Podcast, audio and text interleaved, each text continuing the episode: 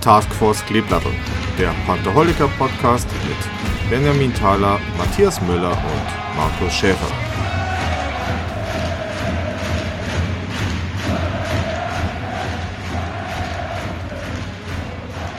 Servus Pantherfans, ich begrüße euch zu einer neuen Ausgabe unserer Taskforce Kleeblattel, dem ERC Stammtisch Podcast. Heute Matze ist auch am Start. Servus, grüß dich. Ja, guten Abend.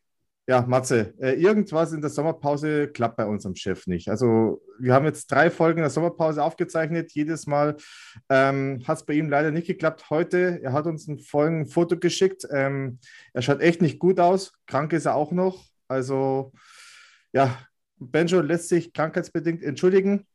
Gute Besserung an den Chef. Gute Besserung. Und, äh, ist entschuldigt. Ist entschuldigt.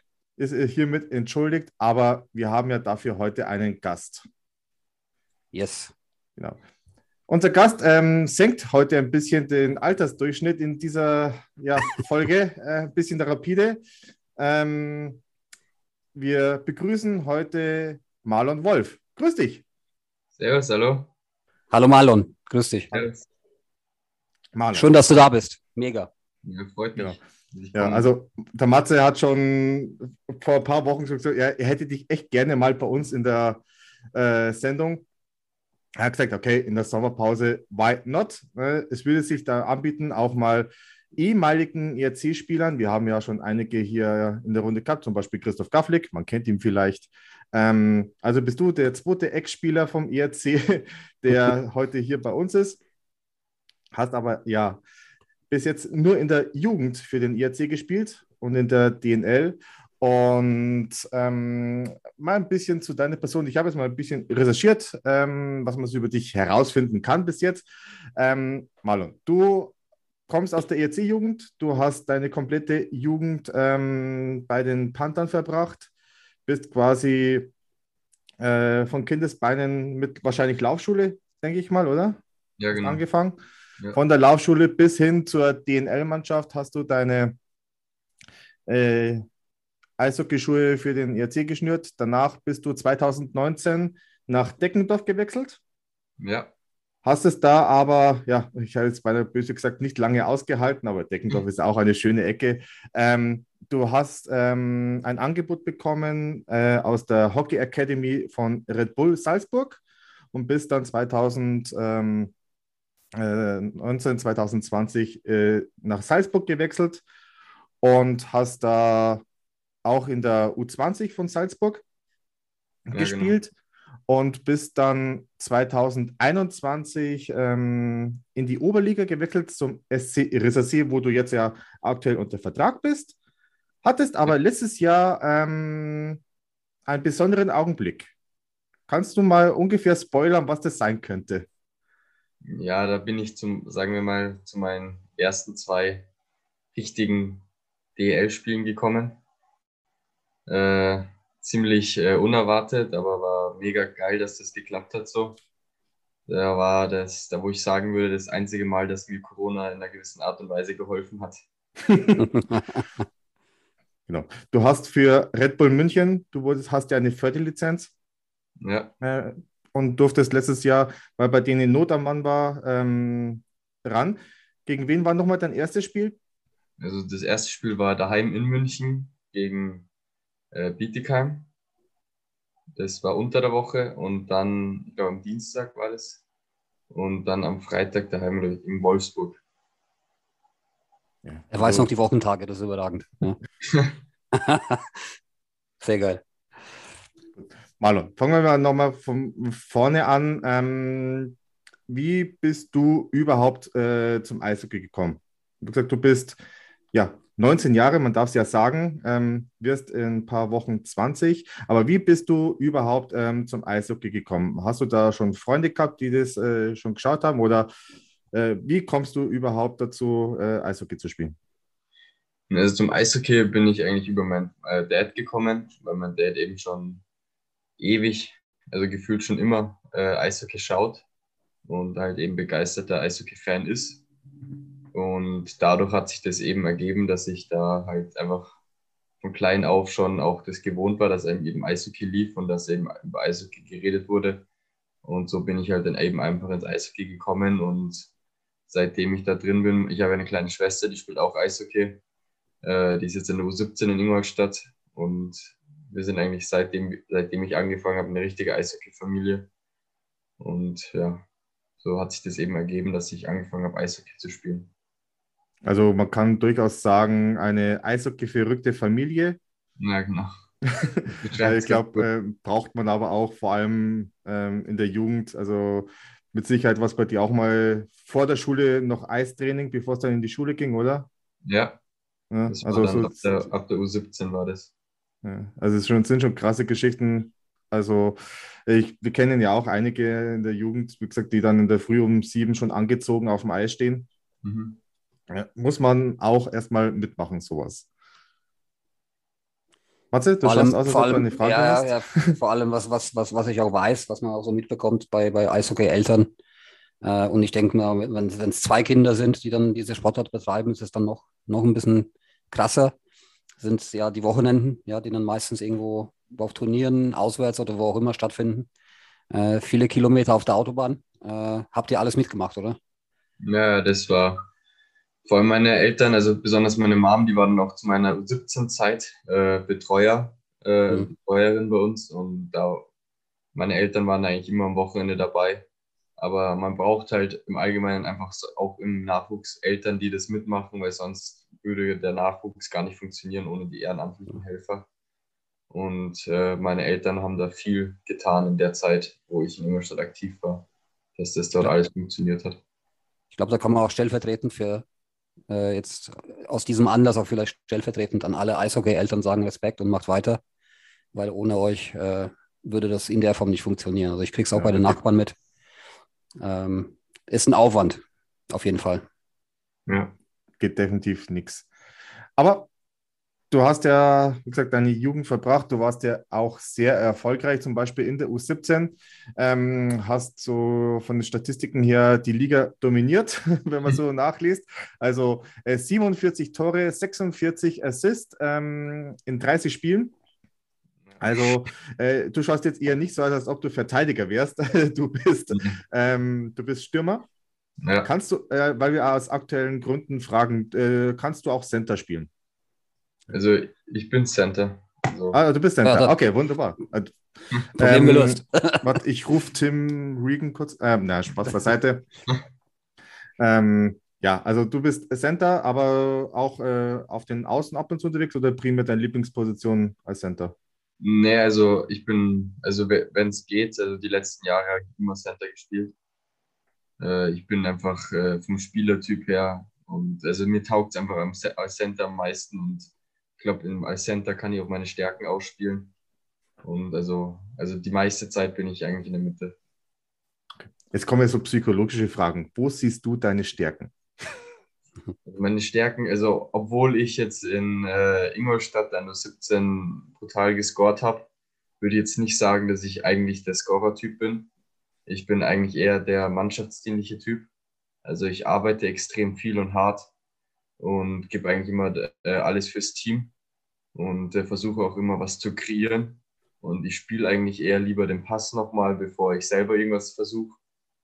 Äh, ja, und da, das sind eher meine Stärken. Ich war auch letztes Jahr äh, in der ersten Unterzahlformation, habe da viele äh, wichtige Unterzahl äh, genommen, eben um da dem Team zu helfen und einfach Ruhe reinzubringen ins Spiel und war jetzt nicht derjenige, der da unbedingt über Außen da mit 30 km/h aufs Tor gerannt ist und da zehnmal aufs kurze Eck versucht hat zu schießen, bis das Ding endlich reingeht, sondern habe halt eher meine, meinen Fokus eben aufs Defensivspiel gelegt und halt einfach dem Team da in einfachen Sachen, aber die halt auch genauso wichtig sind wie vorne zu scoren, ja.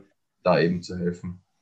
Also so Kategorie Spiele, auf die ich eher stehe. Also ich bin auch eher so Fan von harte arbeitenden Spielern, die auch mal sich in den Schuss reinwerfen.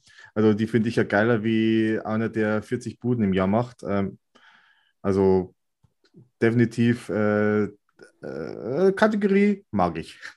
Matze, du hast ein paar ich, Fragen mitgebracht. Also du ja, willst noch was sagen. Ja, äh, sprich Arbeitsmoral auf dem Eis ähnlich wie die Arbeitsmoral neben dem Eis. Ne? Man, man trifft sich ja sehr oft äh, überall äh, beim Trainieren und, und äh, äh, ja, beim Versuch, dich zu verbessern. Ja, also ich denke, dass du auf dem Eis wahrscheinlich dann genauso unterwegs bist. Ja, ja mein, mein Ziel ist halt eigentlich jeden Tag, wenn Training ist, halt jedes Mal rauszugehen mit dem Wissen, dass ich alles dafür getan habe, dass das Training äh, erfolgreich war und ich besser werde dadurch.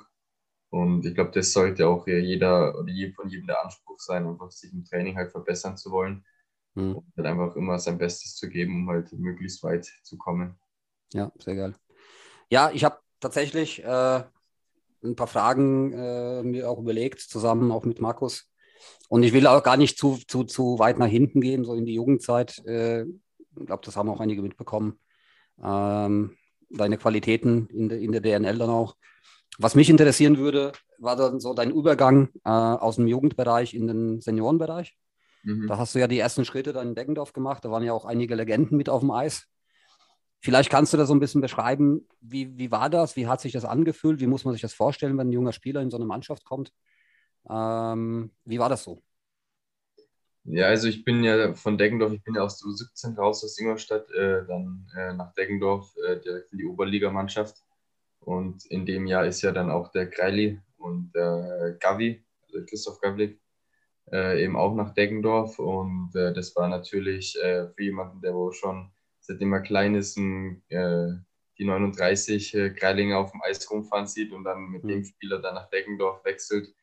zuerst ein bisschen unbeschreiblich, kann man eigentlich schon sagen, weil so, man hat ihn nur von der Tribüne gekannt und auf einmal äh, saß der in der Kabine dann tatsächlich neben mir und äh, hat mit dir ganz normal geredet, äh, was ja was eine coole Sache ist, so, wo ich jetzt nicht gleich damit gerechnet habe, weil es halt schon äh, ein Idol in einer gewissen Art und Weise, denke ich mal, für jeden jungen äh, Spieler ist und äh, ja, das war dann schon cool. Auch der Gavi, mit dem hatte die auch schon mal im Podcast geredet, ist auch ein super Kerl, habe ich auch äh, mega gemocht.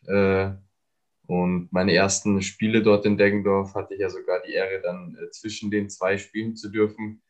Mit 16 äh, oder gerade mal 17, wie ich da war, dann neben dem Geilinger und der Gavlik da im Starting Lineup zu stehen, äh, war schon war schon eine coole Sache. Und dann war ja damals auch das Spiel gegen Ingolstadt, äh, damals in Deggendorf als äh, sozusagen das Abschiedsspiel von Greili.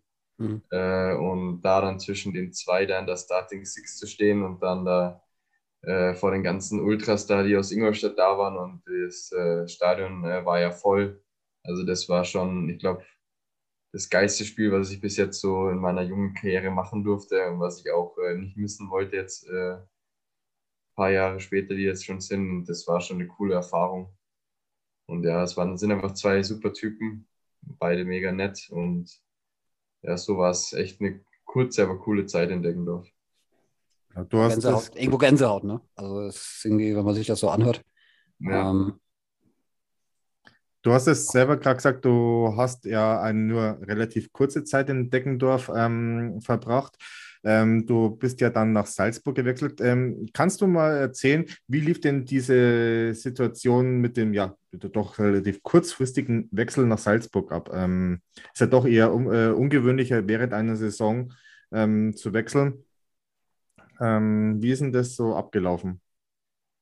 Ja, genau. Also ich war ja eben äh, ganz normal in Deggendorf äh, mit dabei und äh, dann irgendwann kam eben der äh, damalige Geschäftsführer von Deggendorf äh, auf mich zu und äh, hat mich eben ins Büro gebeten und hat mir halt dann erzählt, dass eben Red Bull, also die Akademie, Interesse hätte, mir meine nächsten Schritte eben dort bei Ihnen in der Akademie zu ermöglichen und ob ich mir das vorstellen könnte, eben Deggendorf zu verlassen, um mich halt in Salzburg weiterzuentwickeln. Und äh, dass äh, er mir jetzt da keinen Stein in den Weg legen will, aber dass er natürlich schon gerne bei Deggendorf halten würde. Aber wenn ich sage, dass äh, oder wenn ich denke, dass Salzburg äh, der richtige Schritt für mich wäre, würde mir das auch äh, zumuten, beziehungsweise er würde mir dann natürlich keine Steine in den Weg legen wollen. Und äh, dann habe ich eben mit meinen Eltern geredet, weil ich habe eine sehr enge Beziehung zu meinen Eltern und mir ist auch sehr wichtig, was sie denken. Und äh, da haben wir aber dann, also haben wir gemeinsam auch entschlossen, dass wenn eigentlich Red Bull äh, bei dir sozusagen anruft oder wenn Red Bull dich haben will, dass das einfach äh, eine Chance und Möglichkeit ist, die du wahrscheinlich nicht äh, zweimal in deinem Leben hast. Und mit dem Ganzen, äh, was man eben schon über die Jahre gehört hat, was Red Bull für eine Arbeit leistet und eben die Möglichkeiten, die man dort in der Akademie in Salzburg hat, die sind halt wirklich äh, einzigartig. Also ich habe bis jetzt noch nie irgendwo irgendwas Vergleichbares gesehen wie das, was ich da in Salzburg vorgefunden habe. Und dann habe ich mich eben dazu entschieden, äh, das Kapitel Deggendorf äh, vorerst äh, zu beenden und halt den Schritt nach Salzburg zu machen, äh, weil ich halt der Meinung war oder es war auch so, dass das eben der bessere Schritt für mich war, um mich halt eben bestmöglich in dieser Zeit äh, weiterzuentwickeln. Das heißt, man kann quasi sagen, dass Deggendorf dir die Tür aufgemacht hat und gesagt hat, okay, pass auf, wir wissen, dass es für deine Entwicklung mit Sicherheit eine interessante Option ist und wir legen dir keine Steine in den Weg und du darfst entscheiden, wie dein ja. Werdegang in der Form. Okay, stark. Ich glaube, du warst ja auch zu der Zeit nicht der einzige Ingolstädter in der Red Bull Akademie. Ich glaube, zu der Zeit ist der Timo Ruckdeschel auch nach Salzburg gegangen, oder? Wenn ich es richtig im Kopf habe. Ja, genau, der ist äh, mit dem Marian Bauer. Ja. Die zwei sind, es sind jetzt zwei Fünfer-Jahrgänge. Ja. Äh, die zwei sind da damals, ich glaube, in die U15 dann mhm. äh, gekommen, äh, aber die waren ja schon ab Sommer da. Und ich bin ja Ende Oktober erst gekommen. Das heißt, die haben da von Anfang an mitgemacht und ich kam halt mittendrin dann mit damals ins, in die U18. Also wir haben, das hieß U18 AKA äh, und die, wir haben eben in der U20 Tschechenliga gespielt. Marlon, ich glaube, dass viele Zuhörer sich gar nicht vorstellen können, Red Bull Akademie, es wird viel davon gesprochen. Ähm, kannst du vielleicht ein bisschen beschreiben, wie muss man sich das vorstellen vor Ort? Ja, also jeder weiß, da sind Möglichkeiten ohne Ende, äh, Trainingsmöglichkeiten bis in die Nacht und ähnliches, aber so vielleicht noch einen groben Rundumschlag von dir bezüglich der Situation vor Ort, der Verhältnisse, welche Möglichkeiten man da äh, als Spieler vorfindet, so ein bisschen zu erzählen, damit wir da ein bisschen, ja, ein paar Insights bekommen, wie es da aussieht. Ja, klar, also die Red Bull Akademie ist ja für Fußball und Eishockey. Äh, also du hast ein Riesengelände mit, ich glaube, sechs oder sieben Fußballfeldern und einen Indoor-Fußballplatz und eben die zwei Eisflächen. Und äh, bei den Eisflächen ist halt auch noch eine, oder beziehungsweise die Skate-Mill. Da wird halt dann an so schlittschuhläuferischen Sachen gearbeitet und ist halt auch eine Schusshalle mit integriert. Die Schusshalle ist, äh, man kann eigentlich sagen, fast immer offen. Also da, das ist zum Beispiel was, was du sonst nirgendwo findest. Du kannst da hochgehen und kannst Rucksack 1000 Puck schießen und hast, kannst es immer machen, jeden Tag und äh, da stört dich keiner und du hast die Tore und schießt, musst nicht Angst haben, dass du irgendwas kaputt schießt oder so. Mhm. Also das ist auch, was ich sehr äh, viel genutzt habe, eben am Schuss zu arbeiten. Äh, dann hast du eben zwei Eisflächen. Klar, du hast äh, die vorgegebenen Trainingszeiten. Du hast halt immer einen Plan aushängen, da steht dann drauf, wer, welches Team von wann bis wann aufs Eis geht. Äh, meistens ist mittags rum, also zwischen 11 und 14 Uhr kann man sagen, ist meistens Freieis. Also da steht es dann jedem äh, Spieler der Akademie frei, wenn er will, alleine aufs Eis zu gehen. Du hast auch die Möglichkeit, äh, im Trainerbüro nachzufragen, ob ein Trainer Zeit hätte, mit dir aufs Eis zu gehen und dann eben an Kleinigkeiten zu arbeiten, die dir halt auffallen, wo du halt arbeiten musst. Dann helfen die dir auch dabei, also in, sozusagen einfach Individualtraining zu den Freieiszeiten. Und sonst unter der Woche ist es halt eben so aufgebaut, dass du Montag, Mittwoch, Freitag sagen wir, normale Tage hast. Also du hast von 8 bis 12, 8 bis 13 Uhr Schule und dann eben ab circa 15 Uhr Training. Mhm. Äh, Dienstags und Donnerstags ist es so, dass du am Vormittag schon trainierst und dann erst ab halb zwölf Schule hast, aber auch nur bis 14 Uhr. Und dann hast du nachmittags wieder Training. In der Zeit, wo ich gekommen bin, war es ja so, dadurch, dass wir in Tschechien gespielt haben, äh, hatten wir immer nur Montag, Dienstag, Mittwoch normalen Ablauf, also mit Montag früh Schule, äh, Nachmittagstraining, Dienstag, Vormittag, Nachmittagstraining und dann Mittwoch halt wieder Schule, Training und Donnerstag war es immer so, dass wir in der Früh aufs Eis gegangen sind und dann sind wir eben mit dem Bus nach Tschechien gefahren, weil das ist ja schon ein ganz schönes Stück von Salzburg da immer irgendwo nach Tschechien reinzufahren. Mhm. Dann sind wir immer Donnerstagabends nachts angekommen, haben dann Freitag meistens in der Früh äh, in Tschechien trainiert, haben Freitagabends gespielt, sind dann am Samstag am Vormittag wieder weitergefahren, haben dann Samstagmittag gespielt und sind dann Samstagabend nachts wieder in der Akademie angekommen. Hatten dann Sonntag frei und dann ist es selber wieder genauso abgelaufen. Wow. Dass wir meistens dann Donnerstag in der Früh Training hatten und dann sozusagen on the road gegangen sind und dann Freitag, Samstag Spiel hatten in Tschechien. Das heißt fast schon Prof Profizustände im Jugendbereich, kann man sagen, von, von, von der Reisetätigkeit her und so. Ja, also wir waren echt viel unterwegs und es war alles immer top organisiert. Also da hat man schon gemerkt, dass da Red Bull äh, wirklich Wert drauf legt, dass das alles klappt und dass das alles äh, so passiert, wie sie es wollen. Wir hatten auch immer einen Physio dabei, äh, was natürlich auch top war. Ähm, und sonst, also die Trips, die wir da hatten mit Red Bull immer nach Tschechien, die waren schon immer eine coole Sache, auch wenn die Busfahrten teilweise echt lang waren. Und äh, mir jetzt halt hier in der Oberliga, dass die teilweise nur eine Stunde, eineinhalb Stunden extrem kurz dann vorkamen im Bus, weil wir da nach Tschechien, wenn da viereinhalb, fünf Stunden waren, da eine kurze Fahrt. Naja, der Weg von Ingolstadt an Bremerhaven mit dem Bus ist ja auch lang. Also ja. mal schauen. Ja.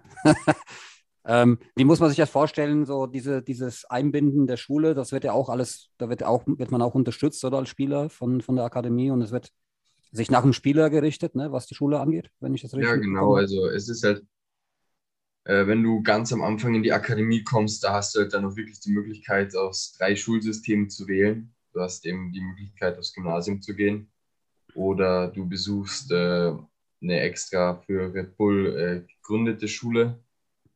Ähm, in der war jetzt zum Beispiel auch ich. Oder du gehst auf so eine Handelsschule. Die Handelsschule und die extra für Red Bull gegründete Schule, die nimmt sich jetzt nicht viel. Äh, aber für die richtigen Österreicher ist die Handelsschule besser, weil da ist irgendwas besser anerkannt oder so. Aber mhm. das weiß ich jetzt nicht genau. Ich bin eben auf die extra äh, Schule gegangen von Red Bull weil ich eben, ich hatte die Möglichkeit, als ich gekommen bin, äh, entweder schulisch was zu machen oder sie haben mir auch gesagt, ich muss nichts machen, wenn ich nicht machen will. Aber dadurch, dass äh, ich nebenbei immer schon mir was aufbauen wollte oder halt nicht nur alles aufs Eis setzen wollte, stand es für mich eigentlich außer Frage, ob ich jetzt in die Schule gehe oder nicht. Und habe halt dann eben mich dazu entschlossen, da die Schule zu besuchen in eineinhalb Jahren, wo ich da bin. Und die habe ich dann auch sehr erfolgreich abgeschlossen. Äh, die Schule ist mir da relativ einfach gefallen, weil ich auch schon in Deutschland ziemlich gut eigentlich in der Schule war. Ich war auf der Realschule und äh, danach war ich ein Jahr auf der Voss und dann ging es eben nach Deggendorf. Und dadurch, dass wir oder dass es in Salzburg die Voss ja nicht gibt, habe ich halt nur die elfte sozusagen Voss äh, abschließen können und war halt dann in Salzburg auf der Schule. Und da hat man eben eine Art schulische Ausbildung gemacht. Und äh, ich habe jetzt eine Ausbildung als Bürokaufmann für Sportadmin Sportadministration. Genau. Okay. okay. Aber die, die Schullaufbahn, äh, kann man ja später nochmal darauf zurück, die geht ja jetzt weiter, ne, parallel. Äh, ja. Aber letzte Frage noch zur Akademie. Es ist, gibt ja da auch eine Altersdeckelung. Ne? Das heißt, irgendwann äh, gibt es dann irgendwie äh, eine Entscheidung, die, die, getroffen werden muss, wie es mit dem Spieler weitergeht. Ähm, ja, du hast, du hast eben, ich glaube, bis du 18 bist, äh, kannst du in der Akademie wohnen. Äh, und ab 18 hast oder musst du dann, glaube ich, ausziehen aus der Akademie. Mhm. Aber es gibt vor der Akademie gibt's, äh, so ein äh, Gebäude, was extra für Red Bull errichtet wurde. Da sind, glaube ich, so 15 oder 16 Wohnungen drin. Und äh, da kann man es, also da braucht man vielleicht fünf Minuten zu Fuß äh, zur Akademie. Und die anderen Spieler, also besonders die jetzt in der Alps Hockey League spielen und nicht mehr in die Schule gehen, die sind eigentlich alle in WGs in der Stadt untergebracht. Okay. Wie ging es dann weiter, nachdem du, äh, ich glaube, diese vollen zwei Jahre da verbracht hast? Äh, wie kam dann dein, dein Wechsel nach Riesersee zustande, respektive auch die, das Thema Förderlizenz RB und die Konstellation, in der du dich jetzt befindest? Ja, genau. Also ich war ja eigentlich eineinhalb Jahre war ich jetzt dann in der Akademie. Ähm, und dann gab es eben die Entscheidung für mich, ob ich da weiterbleiben will, also in der Alps Hockey League spielen will oder ob ich äh, eben einen anderen Weg einschlagen äh, wollen würde. Und ich habe eigentlich gesagt, dass ich halt eben, dass die Jahre in der Akademie zwar mir viel gebracht haben, dass ich viel gelernt habe, dass ich viele äh, coole Leute kennengelernt habe und halt mich auch persönlich extrem weiterentwickelt habe. Aber dass ich für mich gemerkt habe, dass ich mir nicht noch ein, zwei Jahre in Salzburg da in dem Sinne antun will, sondern dass ich lieber äh, sozusagen wieder richtig äh, zurück nach Deutschland komme und dort eben äh, versuche, da äh, mich weiterzuentwickeln. Und dadurch, dass äh, Garmisch auch schon äh, durch ihre Geschichte und so ziemlich den Eindruck hinterlassen hat, war das eigentlich dann relativ schnell klar, als Garmisch Interesse angemeldet hat mit dem Konzept, was sie mir vorgestellt haben und eben mit diesen Möglichkeiten, dass es eben diese Förderlizenz da nach München gibt und halt einfach mit den Ambitionen, die sie haben, äh, hat es dann ziemlich gut gepasst. Und dann habe ich mich auch relativ schnell dazu entschieden, dass es eben dann im August 21 dann für mich da weitergeht in Garmisch in der Oberliga und da meine ersten Jahre dann Profi-Eishockey im Herrenbereich dort eben beginne. Äh, Garmisch hast du ja ähm, letztes Jahr auch schon den ja, äh, Coach vom Vizemeister 2019, äh, äh, doch 20, sorry, mit Pat Cortina. Der ist ja jetzt dein Head Coach. Ja, genau. Ähm, beschreib mal äh, Pat Cortina als Typ. Wir haben ja natürlich, äh, wir kennen ihn natürlich aus der DL, aber wenn wir schon mal jemanden am Mikro haben, der mit ihm täglich zusammenarbeitet, äh, beschreib einfach mal Pat Cortina als Typ. Also ich kann am besten beschreiben, wie es, glaube ich, also zum, also zum ersten Mal reinkam. Man hat gefühlt schon zuerst seine Aura gespürt, bevor er überhaupt den Raum betreten hat. Also als er dann im Raum drin stand, äh, war das schon in einer gewissen Art und Weise was Besonderes, einfach durch seine Ausstrahlung. Und äh, auch über die Monate, wo ich jetzt mit ihm zusammengearbeitet habe, man merkt einfach, wie viel Erfahrung äh, Pat hat und äh, dass er von Haus auf auch ein richtig netter Kerl ist, auch wenn man so von außen eher so sagen würde, uh, das ist jetzt eher so ein bisschen vielleicht ein kälterer Typ, aber er ist ein herzensguter Mensch, ist auch extrem fair. Er sagt dir, was Sache ist, äh, sagt dir ganz klar, was er von dir erwartet, aber behandelt äh, jeden fair und äh, respektvoll was er aber natürlich auch erwartet, dass jeder mit ihm respektvoll umgeht. Und äh, das war auch letztes Jahr in unserem Team eine große Sache und es hat auch gut geklappt. Wir wurden letztes Jahr, haben wir uns sozusagen gut zusammengefunden als Team, weil eben Respekt, äh, Stolz, äh, all diese Attribute, was ein Team haben sollte, wurde von Pat vorgelebt und äh, dann von uns so gut wie möglich auch umgesetzt. Er ist, er ist ja auch ein bisschen so ein Styler, ne? Immer gut gekleidet und modische Brillen an und so. Ja, das stimmt. Äh,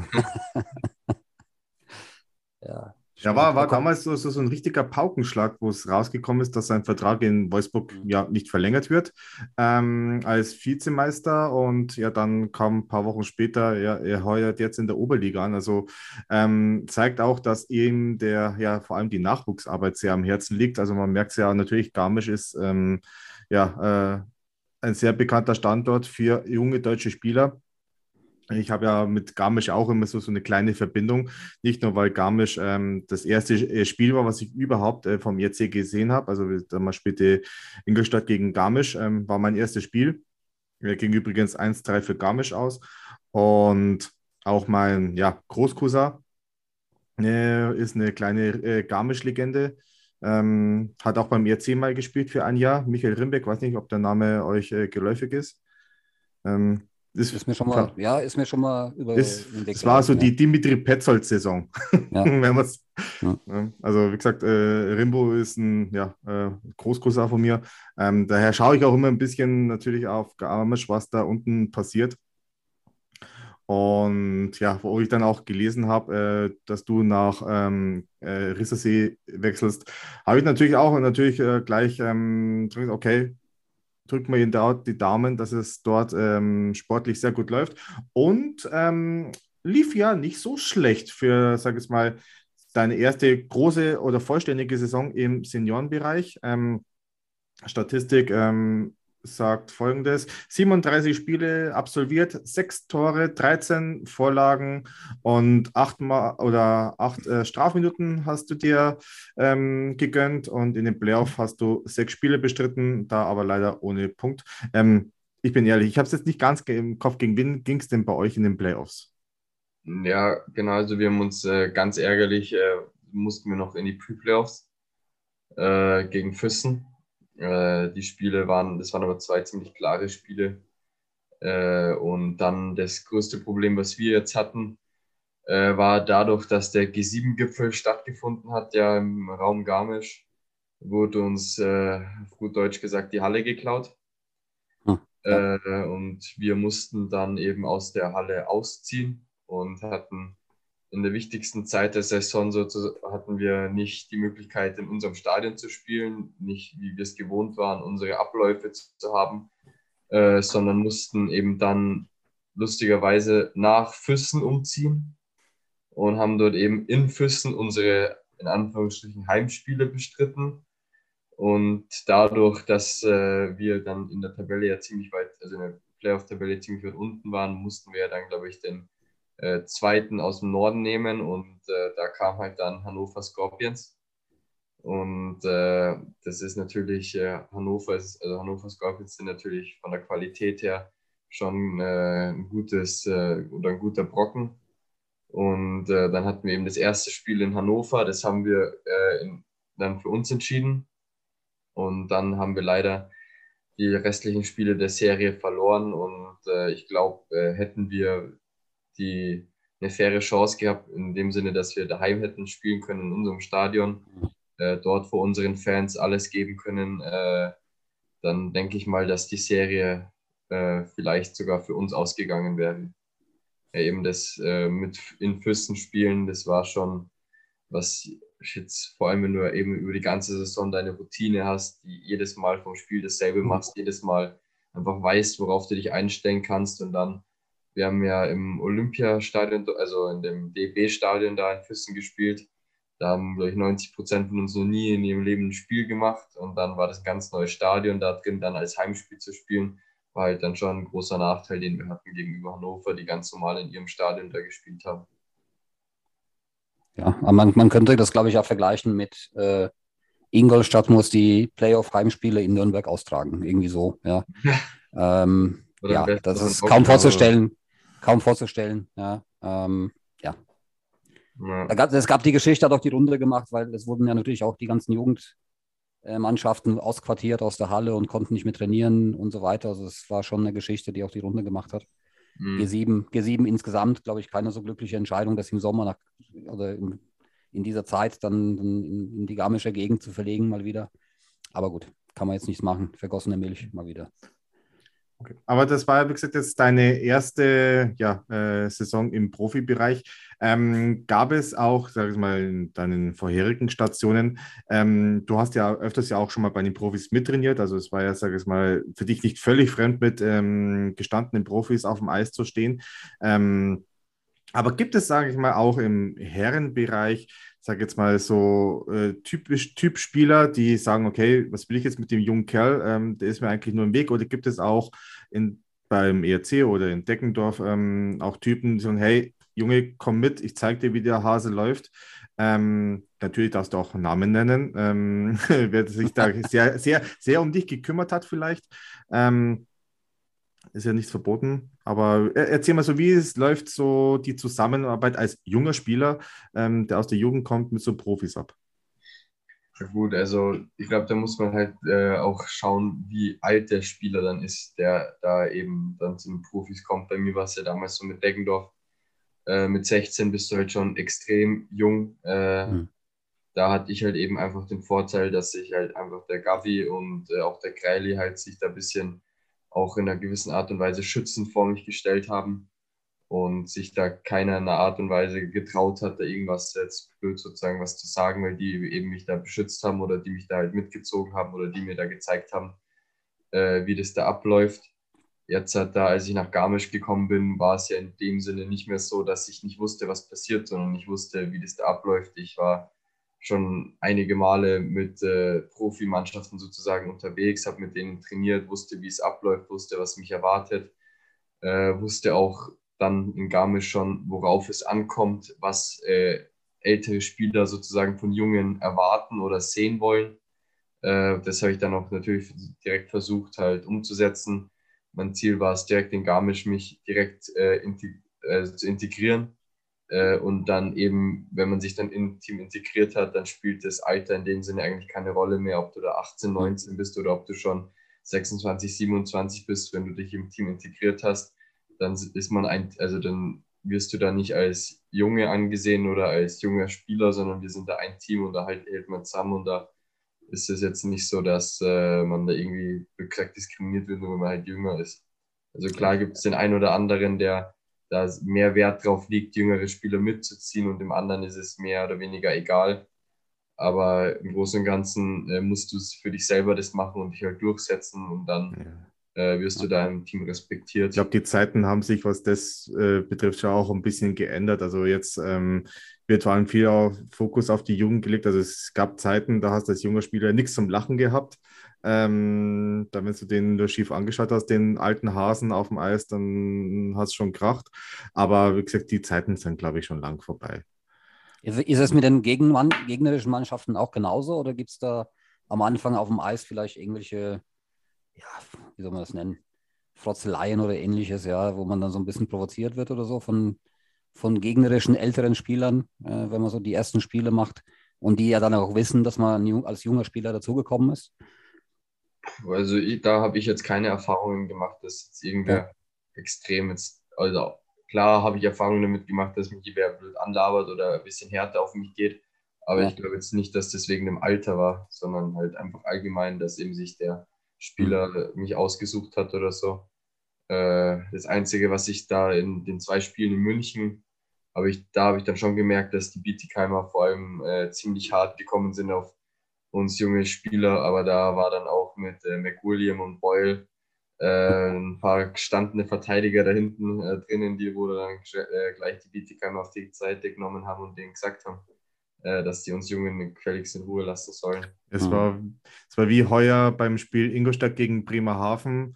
Ähm, Niklas Hübner äh, hat, ähm, war auf dem Eis und da gab es jetzt den, ich weiß nicht, ob du es gesehen hast, ähm, wo an Höhe Mittellinie Niklas fährt so Richtung Bullykreis und Jan Urbas, auch ein, ein Drumlackel eigentlich, wenn man es äh, sieht, fährt auf ihn zu und täuscht einen Check an. Ja, nichts passiert. Und dann siehst du eigentlich nur noch Fabio Wagner, wie er von links kommt und sich den Jan Urbas krallt und äh, mal ein paar ähm, ja, Rezepte mitgegeben hat, ähm, was er heute Abend äh, noch kauen kann.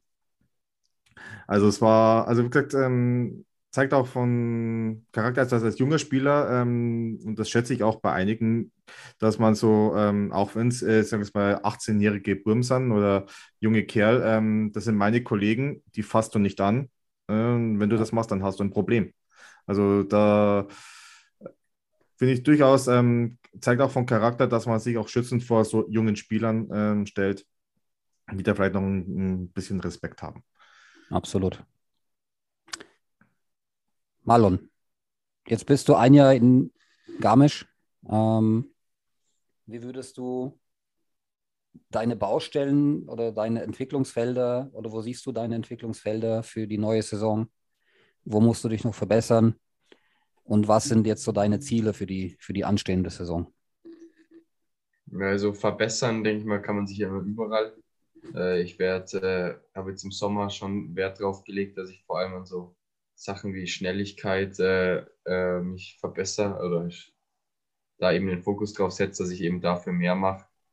Äh, ja, und für die ne-, neue Saison, mein hauptsächliches Ziel ist dadurch, dass wir einen relativ äh, großen Kader haben und auch viele neue Spieler haben, äh, mich genauso wie letztes Jahr einfach schnell zu integrieren, gleich zu zeigen, dass ich da bin, dass ich bereit bin, dass ich Bock habe, dass ich dem Team helfen kann, damit ich gleich eine Rolle im Team einnehmen kann, auch wenn ich in dem Sinn immer noch einer der jüngsten Spieler im Team bin, will ich auch äh, eine gewisse Rolle im Team haben, um auch halt einfach an meine Eiszeit zu kommen, um mich dadurch dann äh, besser weiterentwickeln zu können.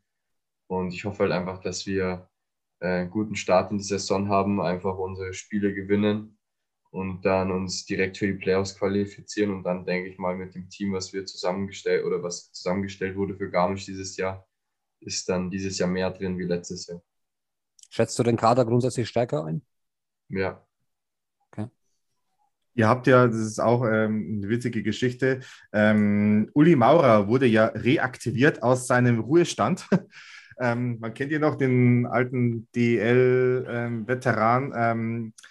Hat ja 2021 ja seine Karriere offiziell beendet und ähm, kehrt jetzt wieder zurück, um euch da in eurer, sag jetzt mal, Mission ähm, Aufstieg, die ja bis 2024 angegriffen werden soll, ähm, euch da zu unterstützen. Also Uli Maurer, ja, man kann sagen, kleine Legende, super Typ, ne, was man so aus den Fernsehinterviews ähm, oder auch seinen Stationen mitbekommen hat. Ähm, Finde ich irgendwie schon eine coole Sache, ne, solche Geschichten. Mit Sicherheit auch einer, von dem man ein bisschen was abschauen kann. Äh, auf und neben Eis. Ja, das mit Sicherheit, ja. Ja, ich glaube, dass es nicht so übertreiben wird wie Edi Lewandowski, der jetzt, ähm, ich glaube, der ist jetzt sogar mit Krefeld runtergegangen in die DL2, der bleibt da, ähm, wenn ich einen richtigen Kopf habe. Aber durchaus äh, interessante Randnotiz. Wie ist, denn, wie ist denn der Fahrplan für den Restsommer bei dir, Marlon? Also laut der, den Informationen, die ich habe, äh, fangen wir am 22.08. an. Ähm, und äh, bis dahin heißt es halt einfach weiter in Sommertraining. Ich werde jetzt dann äh, nächste Woche, also vom 1. bis zum 5.8. ist äh, so ein das GDI-Camp. Ich weiß nicht, ob euch das was sagt. Das ist so ein Torwart-Camp. Äh, das ist in Mittenwald.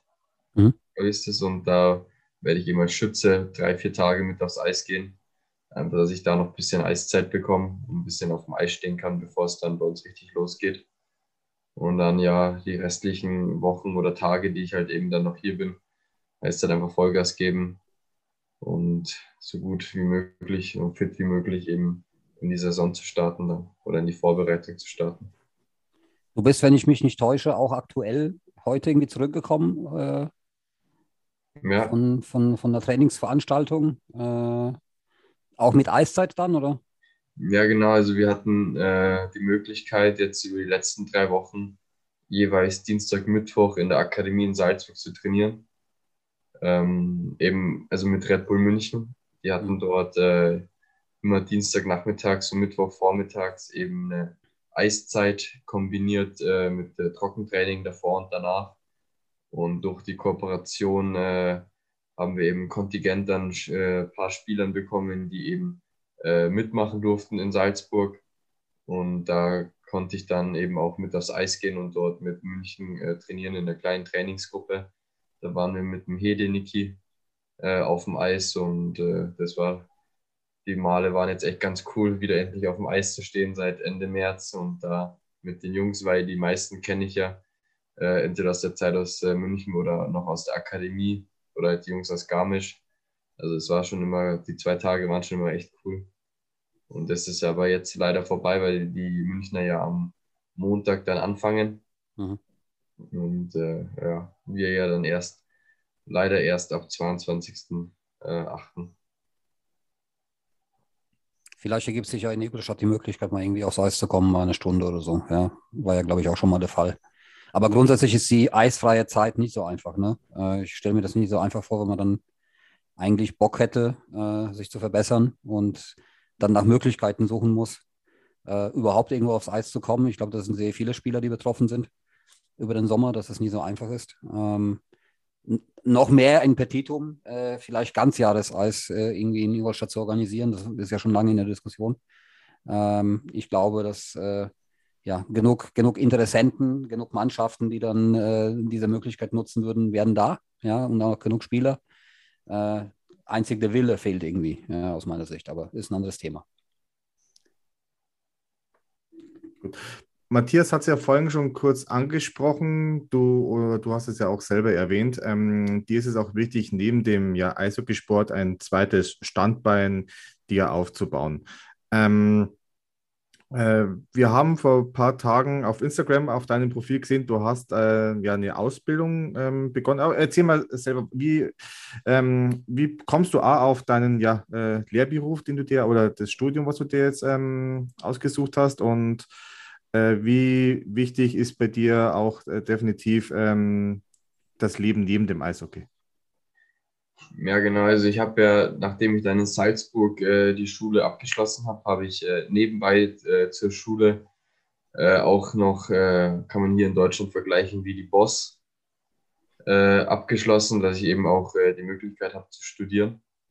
Und als ich das eben auch fertig hatte, habe ich mich mit einem, wie kann ich es ein bisschen beschreiben, mit einem, einfach, das war eine Art Berater in Salzburg, der mhm. hat sich halt darum gekümmert, äh, wenn jemand neben dem Sport noch irgendwas äh, machen will, hat er geschaut, was es für Möglichkeiten äh, für denjenigen gibt.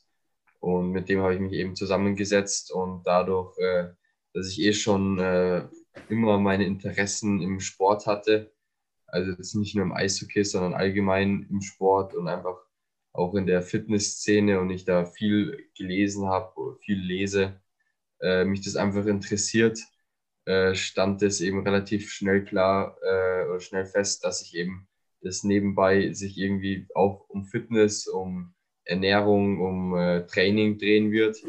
Und dann haben wir eben äh, eine Möglichkeit gesucht, wie ich das relativ flexibel und ohne jetzt äh, besonderen Druck halt durchführen kann. Und da sind wir dann eben auf die sogenannte Berufe für therapeutische Bildung in München also abgekürzt BTB in München, äh, gestoßen. Die bieten eben mehrere äh, Diplome an, die man dort machen kann, äh, weil ein Studium, ich habe halt etwas gesucht, was sozusagen zu der Zeit passt, die ich jetzt fix in Garmisch habe.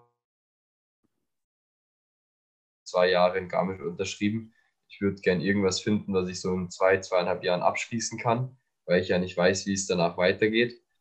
Und äh, dadurch hat sich das dann angeboten, dass ich eben dort äh, anfange, diese Diplome zu machen. Und ich habe mich eben dazu entschieden, Diplom als Personal Trainer zu machen. Das beinhaltet eben eine Ausbildung zum äh, Fitnesstrainer in der B- und A-Lizenz und zusätzlich noch äh, eine Lizenz als Ernährungsberater für Sportler und dann eben abschließend die Lizenz als äh, Personal Trainer. Und da sind halt eben jetzt die zweieinhalb äh, Jahre äh, angedacht. Und äh, das lässt sich jetzt eben neben dem Eishockey ziemlich gut umsetzen. Und was ich auch gemerkt habe, was halt äh, echt wichtig ist neben dem Sport, wenn du da den halben Tag in der Eishalle bist, nur die ganze Zeit in einem, in einem Tunnel bist, immer versuchst halt Gas zu geben und halt körperlich dann ab 14, 15 Uhr schon komplett fertig bist, dass du eben dann nebenbei irgendwas anderes hast, wo du halt auch noch bisschen abschalten kannst, wo du auf andere Gedanken kommst oder aber in einer gewissen Art und Weise ja trotzdem produktiv bist und weißt, äh, wofür du es machst und es dir Spaß macht, dass das einfach eine richtige oder eine gute Entscheidung war, halt eben das anzufangen. Und da habe ich jetzt eben vor zwei, drei Wochen äh, eben die erste Lizenz sozusagen abgeschlossen, äh, die Fitnesstrainer B-Lizenz und jetzt geht es halt weiter äh, mit, A, mit der A-Lizenz. Und äh, ja, genau. Also bis jetzt macht mir es richtig Spaß und es war. Also bist du dann quasi so nach deiner Karriere dann unsere neue Marita Becker. ja, vielleicht. ja. ja. Cool. Auf alle Fälle, auf alle Fälle ähm, sehr interessanter Berufszweig. Ähm, man merkt, man sieht das selber, dass äh, viele neben dem Eishockey, viele junge Spieler vor allem äh, studieren, irgend äh, Nebenstudium, Fernstudium noch nebenbei machen. Äh, zum Beispiel bei mir jetzt in Ingolstadt ist ja Colton Jobke ähm, äh, bekannt, äh, dass er auch ähm, äh, diverse Abschlüsse schon inne hat. Jean-François Boucher ähm, war, glaube ich, in Yale, wenn ich es noch richtig im Kopf habe. Harvard mhm. oder Yale, eins von beiden. Ähm, ja. Konnte gut Yale, mit, ja. konnte gut mit äh, Zahlen umgehen, ähm, hatte da schon seinen Job sicher, aber er war halt doch etwas Eishockey-verrückter und ähm, kam dann wieder mit zurück. Ah, sehr, sehr interessant und klingt auch sehr vernünftig, muss man, muss man ja. sagen. Matze? Ja, kann ich nur bestätigen. Also es ist, äh, hört sich sehr rund an alles, ja, und sehr wohl durchdacht. Äh, also auch wie du es erzählst, ja, äh, in deinem jungen Alter, äh, sehr abgeklärt.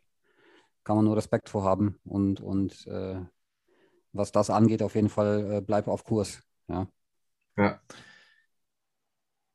Du hast ja für zwei Jahre jetzt in Garmisch unterschrieben. Ähm, wie schauen jetzt so deine Art persönlichen Ziele oder auch die Ziele, sag ich mal, von euch äh, im insgesamten Kontext aus? Wo willst du dich zum Beispiel jetzt in dieser Saison weiterentwickeln und äh, wo, wo soll es für euch als Verein hingehen?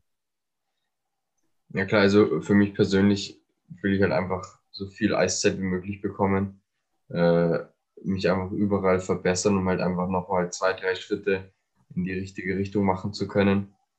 Und als Verein, denke ich mal, hast du ja auch schon äh, vorhin gesagt, äh, ausgeschrieben ist ja das Ziel mit 24 Aufstieg. Also im Jahr 2024 dann Aufstieg zu schaffen. Äh, und ich denke mal, dass wenn es alles klappt und dass wir vielleicht ein bisschen Glück haben, dann sollte dieses Jahr schon was drinnen sein. Wie viel werden wir dann sehen, wenn die Vorbereitung losgeht, wie sich das Team so zusammenfügt. Aber ich glaube, wir haben alle Bock, wir sind alle bereit und ich glaube, das wird ein gutes Jahr für uns werden. Ähm, du bist natürlich jetzt aus dem ERC-Nachwuchs. Ähm, also ich glaube, äh, bei dir schlägt auch mit Sicherheit noch das Pantherherz mit. Ähm, wie sehr verfolgst du so das Tagesgeschäft von den ERC-Profis? Oder sagst du, ist eigentlich mir wurscht? ne, also die, klar, also im Allgemeinen verfolge ich natürlich die DEL äh, schon und natürlich äh, bin ich, wenn der ERC spielt, immer für Ingolstadt. Äh, wenn ich die Möglichkeit habe, daheim bin, äh, schaue ich mir auch immer noch die Spiele live im Stadion an. Ähm, ja, und äh, so hoffe, also habe ich natürlich schon in den Playoffs und so immer für Ingolstadt gehalten und so haben natürlich gehofft, dass die so weit wie möglich kommen, weil ich ja natürlich schon in dem Sinne auch richtiger Panther bin und äh, hoffe da natürlich für den ERC nur das Beste. Und ja. Angenommen, dein Telefon würde klingeln und Tim Regan wäre dran. Er ist auch eine Rissersieger-Legende. Würdest du ans Telefon rangehen oder sitzt du schon im Auto? und fährst nach. ja, Spaß beiseite. Aber ja, also äh, das mit Ingolstadt wäre natürlich ein Traum, wenn das irgendwann klappen sollte, dass ich hier spielen könnte. Hier ist, hier ist meine Familie, meine Freunde ich kenne mich hier aus, hier ist äh, sozusagen mein Leben ist hier in Ingolstadt.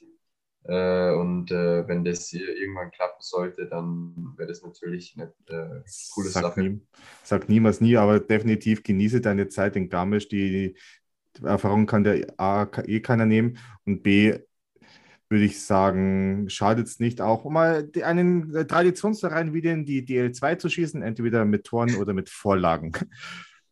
Ja. Gut. Marlon, wir haben ja äh, im Vorgespräch schon gesagt, wir haben auch so ein kleines Entweder-Oder-Spielchen äh, mit dir vor. Da muss äh, regelmäßig äh, ein Gast auch durch. Matze und ich haben uns ein paar Fragen überlegt. Ähm, und ich würde mal einfach sagen, Matze, wir machen im Wechsel, oder? Machen wir im Marlon, Wechsel, du ja. musst ähm, einfach sagen, äh, links oder rechts, je nachdem. Und wenn du nichts sagen möchtest, ähm, gib einfach ein Zeichen. Darfst du, darfst du einmal einen Joker ziehen? Ja?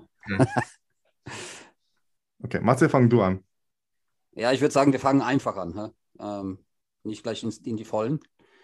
Äh, ich fange mal an mit Studio oder CrossFit? Oh, CrossFit eher. Okay. Okay, dann fange ich äh, an. Ähm, Einzelzimmer oder Doppelzimmer? Einzelzimmer. Pizza oder Pasta? Pizza. Tennis oder Fußball? Fußball. Blond oder brünett? äh, brünett. Dreiseitel oder McDavid? Boah, man muss, also klar, Dreiseitel ist deutsch, aber wie McDavid gibt es einfach nicht nochmal, also McDavid. Okay. Klar. Red Bull oder Rockstar Energy? Red Bull. Ähm, Donau oder Salzach? Donau. So, bei der Frage musst du jetzt aufpassen, was du antwortest, weil ich habe eine kleine Wette zu Hause laufen, was du antwortest. Mama oder Papa? Boah, beide. Joker. Geil. Nimm beide. Ich habe gewonnen. Geil. ähm, Instagram oder TikTok? Instagram. Außerhalb vom Eishockey, Interessen, Sport. Basketball oder American Football? Eher Football. Okay. Ähm, du hast es vorhin schon beantwortet. Tor oder Assist? Eher Assist. München oder Ingolstadt? Ingolstadt. ähm, Handschuhe fallen lassen oder weglächeln? Oder was? Weglächeln. Weglachen. Äh, achso, eher weglächeln. Ich bin nicht so der äh, Tough Guy. Mountainbike oder Heimtrainer? Auf jeden Fall Mountainbike. Gut, was haben wir denn noch? Ähm, genau. Äh, Lady Gaga oder Helene Fischer? Puh. Uh. Beide. nee, ich würde sagen äh, Lady Gaga. Ich bin durch. Ich okay, bin dann durch. noch mein, meinen letzten Punkt. Selfie oder Teamfoto? Ja, Teamfoto. Sehr schön. Sehr gut. Eine, eine, eine Frage habe ich ähm, noch bei mir, die habe ich irgendwie ganz unten hingeschrieben, die wollte ich vorhin eigentlich noch stellen. Ähm, nach dem Training, nach dem Spiel, wie, das seid ihr ja, sag ich mal, noch ein bisschen gepusht, äh, voller Adrenalin, wie kommst du äh, nach dem Spiel runter? Oh, mir fällt es ziemlich schwer, ehrlich gesagt. Äh, ich hatte vor allem am Anfang äh, ziemlich äh, zu kämpfen damit, dass ich äh, schlafen konnte, mhm. Äh, weil es halt doch ein Unterschied ist, ob du jetzt sozusagen im Nachwuchs da vormittags irgendwo spielst oder ob du jetzt da am Freitag um 20 Uhr äh, ein richtiges Profispiel hast und auch vor Fans spielst und dich den ganzen Tag nur eben auf diese eine Sache fokussierst und dann es ist äh, 23 Uhr und auf einmal ist sozusagen der Fokus weg oder einfach die Last weggefallen und du bist aber in einer gewissen Art und Weise immer noch voll da. Äh, da ist es mir oder fällt es mir immer noch extrem schwer, dann abzuschalten. Ich habe jetzt äh, versucht, in Absprache mit unseren Mannschaftsärzten und mit unserem äh, Athletiktrainer äh, eben mit diesen Melatonin-Tabletten. Also Melatonin ist ja ein Schlafhormon. Mhm äh, und eben mit diesen Tabletten versucht, dass es besser wurde oder besser wird äh, zum Einschlafen, was auch ein bisschen geholfen hat, aber dass ich jetzt wirklich sage, wir haben um 23 Uhr äh, Spiel aus, ich mache einen Cooldown und mache ein bisschen Krafttraining oder so und schlafe dann um halb eins, äh, das kriege ich jetzt bis jetzt noch nicht auf die Reihe. Äh, mhm. Vielleicht klappt es dann äh, in der Saison, die jetzt kommt, äh, wenn ich jetzt ein Jahr schon Erfahrung oder ein Jahr das schon mitgemacht habe, weiß ich jetzt, dass das auch äh, auf mich zukommt und kann mich vielleicht jetzt schon mehr darauf einstellen oder kann mir mehr Gedanken machen, was ich da mache, um runterzukommen oder kann mehr Sachen ausprobieren. Ich stelle mir das auch irgendwie immer äh, schwierig vor. Du spielst bis um, sagen wir mal, elf, wenn es mal mit Verlängerung oder Penalty schießen, ähm, kommst dann auch erst sehr spät aus der Halle mit, mit Duschen, Cooldown und, äh, und so weiter. Ähm, bist auch erst um halb eins, eins vielleicht einmal zu Hause und dann, ja, äh, umfallen und ins Bett gehen und schlafen könnte ich wahrscheinlich auch nicht. Also ich stelle mir das sehr schwer vor am Wochenende. Ja. Ja. Das ist schon schwer, wenn du, ich sag mal, wenn du mal, ich mache mir auch so ein bisschen Sport, ja, und bin da ab und zu auch im, im Studio. Und wenn du dann abends reingehst, dann ist es schon später, weil es anders nicht ging und kommst dann spät nach Hause. Äh, selbst da ist es schon schwer, dann irgendwie ins Bett zu gehen, zu schlafen. Ja. Aber wenn ich mir vorstelle, so wie du sagst, mit Zuschauern, Adrenalin geladen, mhm. äh, sich dann hinzulegen, verständlich. Ja, absolut nachvollziehbar. Sehr schön. Jo, also ich habe ähm, keine offenen Fragen mehr. Matze, wie schaut es bei dir aus? Ne, Fragen habe ich jetzt keine mehr. Äh, ich glaube, bevor wir aber wirklich beenden oder abschließen, noch die Frage an dich, Markus, vor allem ähm, ERC, haben wir ja gesagt, werden wir in zwei Wochen, äh, zwei bis drei Wochen ein bisschen näher thematisieren. Offene Flanke aktuell auf jeden Fall, die Center-Position. Da gab es heute auch einen Tweet, äh, könnt ihr noch gerne nochmal nachlesen. Haben wir so ein bisschen unsere Meinung zum Besten gegeben zum Thema. Ähm, ähm liest ja mal äh, die Fragen noch durch, die dann noch, die Kommentare dann noch kamen. Da gab es ein paar äh, Differenzen. Ähm, also nur mal ganz kurz, ähm, Matthias hat in unserer WhatsApp-Gruppe heute ähm, geschrieben, weil Wolfsburg und äh, Augsburg zwei Center-Positionen präsentiert haben. Bei uns ähm, stellt sich jetzt noch heraus, wer ja äh, das fehlende Musiksteinchen äh, sein wird. Ähm, Mark French, der neue Headcoach, ist ja heute in Ingolstadt äh, angekommen. Man wird sich da auch jetzt nochmal in den nächsten Tagen austauschen und äh, schauen, wie machen wir hier weiter. Und ähm, Matthias hat einen Text äh, geschrieben, den wir relativ passend fanden. Leider ist der etwas unglücklich formuliert, sagen wir es mal so, ähm, dass er in den falschen Hals bei einigen reinkommt. Also es ist nicht ähm, irgendwas gegen Tim Regan. Ähm, Absolut nicht, weil jeder, der weiß, äh, wie, wie ich zum Team Regan stehe, weiß, dass ich eigentlich ein Fan von Timmy bin äh, und ihn auch schätze. Ja, aber natürlich hat er kein einfaches Erbe angetreten. Äh, vor allem was das Thema Netzwerk äh, eines Larry Mitchell angeht. Ja.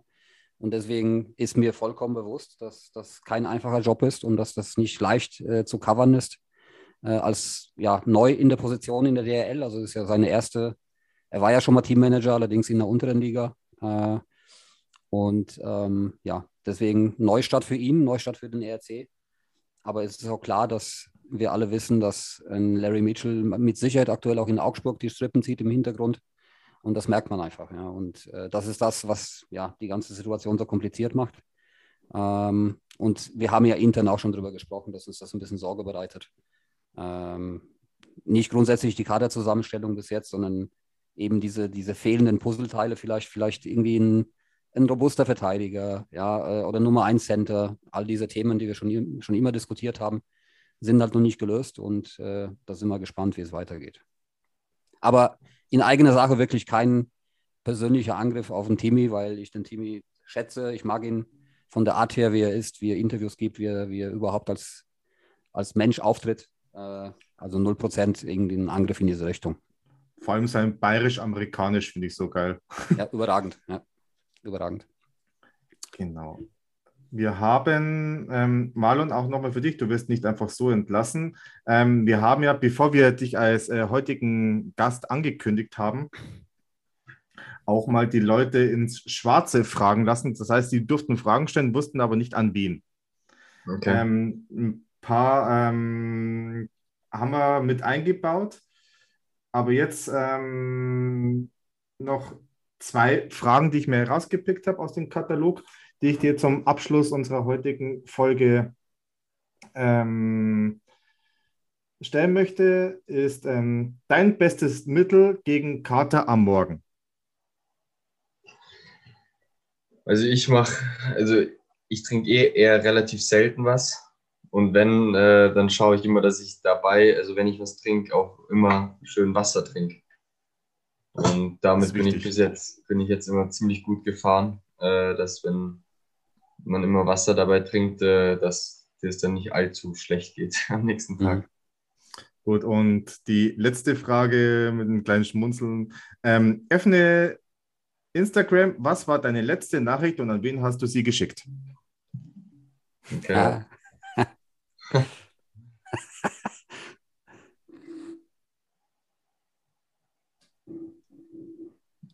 Äh, ja, das war, war sogar Matthias. Äh, oh, okay.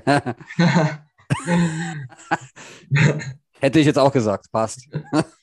Ja, das, das Feuerherzchen, oder? Ja, das, das, lassen wir mal gelten. Ja. Sehr schön. Gut.